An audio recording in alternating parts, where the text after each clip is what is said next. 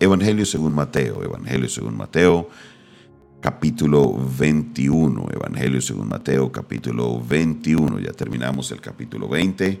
Vamos a Evangelio según Mateo, capítulo 21 y vamos a leer la palabra del Señor en esta maravillosa mañana. Evangelio de Mateo, capítulo 21 y vamos a leerlo desde el versículo 1 en adelante. Y dice la palabra del Señor de la siguiente manera. Cuando se acercaron a Jerusalén y vinieron a Betfagé, al monte de los olivos, Jesús envió dos discípulos diciéndoles, Id a la aldea que está frente a vosotros, y luego hallaréis una asna atada y un pollino con ella. Desatadla y traédmelos. Y si alguien os dijere algo, decid, el Señor los necesita, y luego los enviará.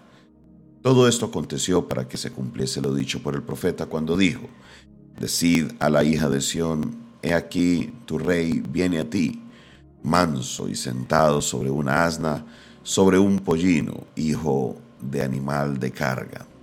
Y los discípulos se fueron e hicieron como Jesús les mandó, y trajeron el asna y el pollino, y pusieron sobre ellos sus mantos, y él se sentó encima. Y la multitud, que era muy numerosa, tendían sus mantos en el camino, y otros cortaban ramas de los árboles y las tendían en el camino. Y la gente que iba adelante y que la que iba atrás aclamaba diciendo, Osana al Hijo de David, bendito el que viene en el nombre del Señor, Osana en las alturas. Y cuando él entró en Jerusalén, toda la ciudad se conmovió diciendo, ¿quién es este?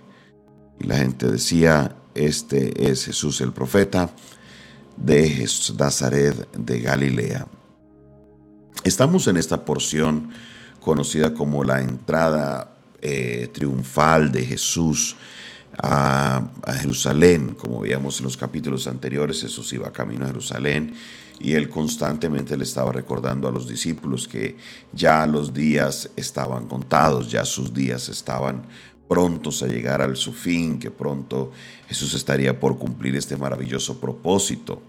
Entonces llega Jesús a Jerusalén y él manda a pedir lo que está preparado para él. Y si ustedes miran, eh, no es que Jesús pasó y habló y cuadró las cosas, sino que él sabía que tenía que cumplirse la promesa y él con la autoridad que él tiene, porque sabemos que Jesús es 100% Dios, pero también 100% hombre, con la autoridad que él tenía divina, va a la orden y como él pide, así le es cumplido.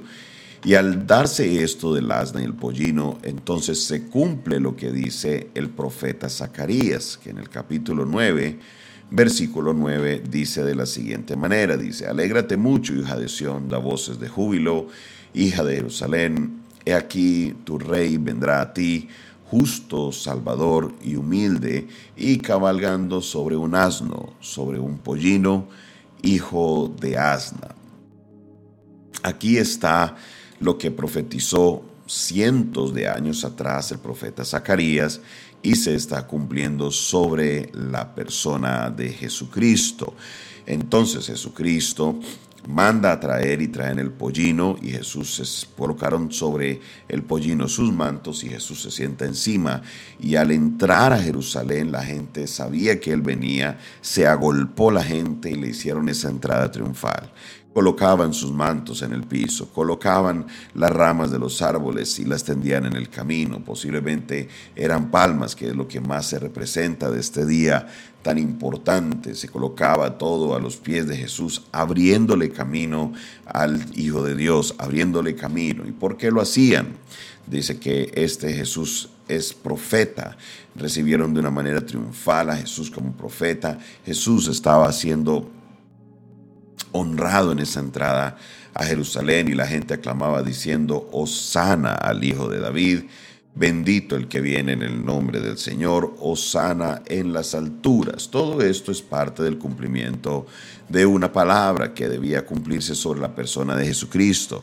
Todo esto es parte del cumplimiento de la palabra de Dios que debe darse en la persona de Jesucristo para que todo lo que se anuncia de Él como Mesías se cumpliera. Entonces venía esta entrada triunfal porque fue profetizada por el profeta Zacarías. Eso debería darse y se da en la persona de Jesucristo, como ustedes notan y venimos anunciando desde el principio del estudio de Mateo.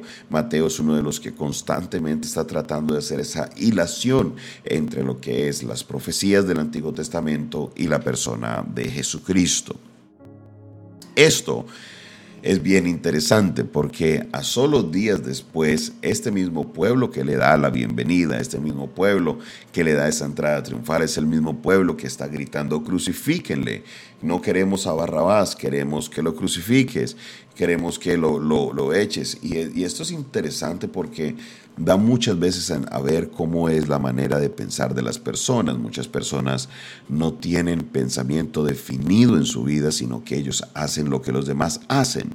¿Para dónde va Vicente? ¿Para dónde va la gente? Y la gente sigue a la gente y se dejan llevar por estos movimientos, pero nunca realmente están como que al tanto de lo que está pasando.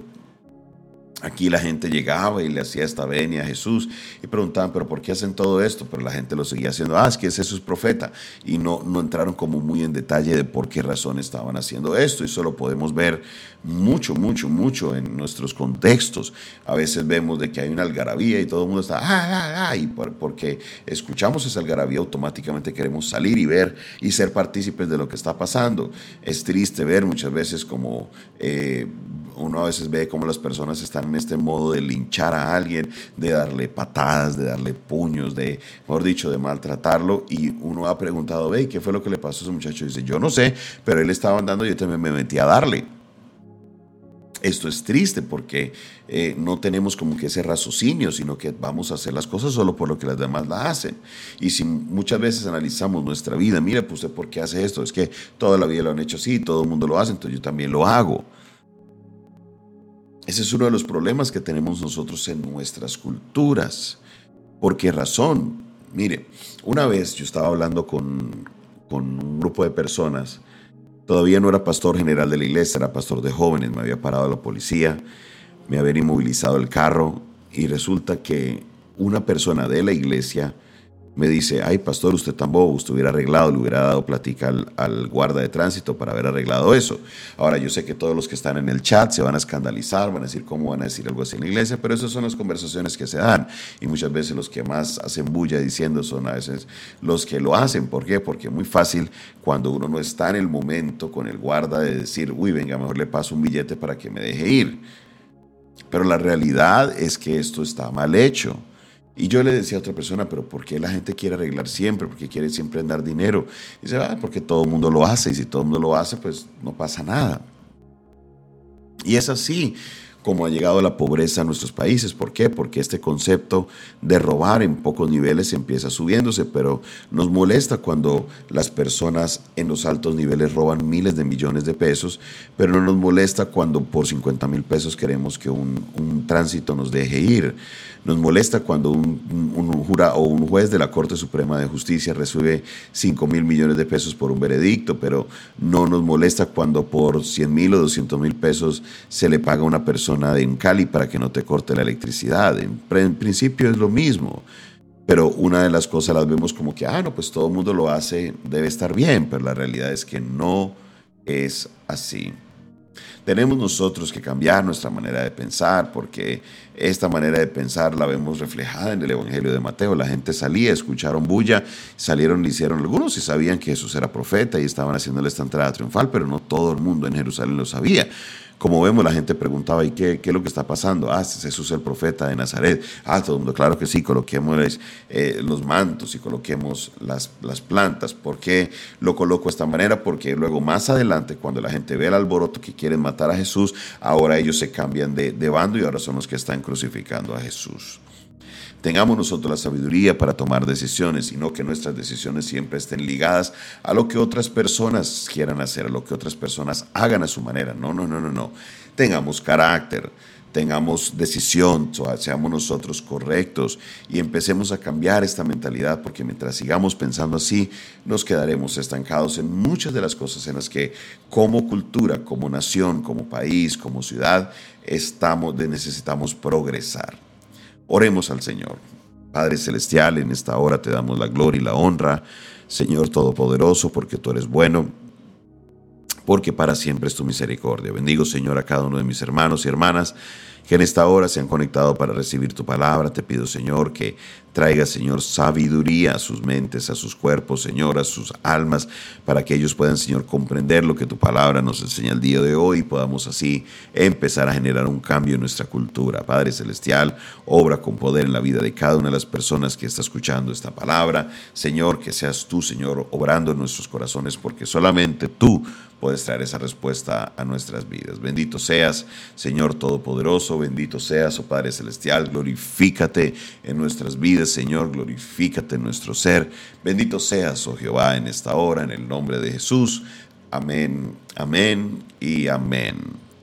Esta fue una producción del Departamento de Comunicaciones del Centro de Fe y Esperanza, la Iglesia de los Altares, un consejo oportuno en un momento de crisis. Se despide de ustedes su pastor y amigo Jonathan Castañeda, quien les invita. Suscríbete a nuestro canal, envíe este video a otra persona. No olvides compartir este audio, este video, para que otras personas puedan ser bendecidas por medio de esta enseñanza. Y no te olvides que Dios es bueno, que su misericordia es y permanece para siempre. Bendecimos su vida.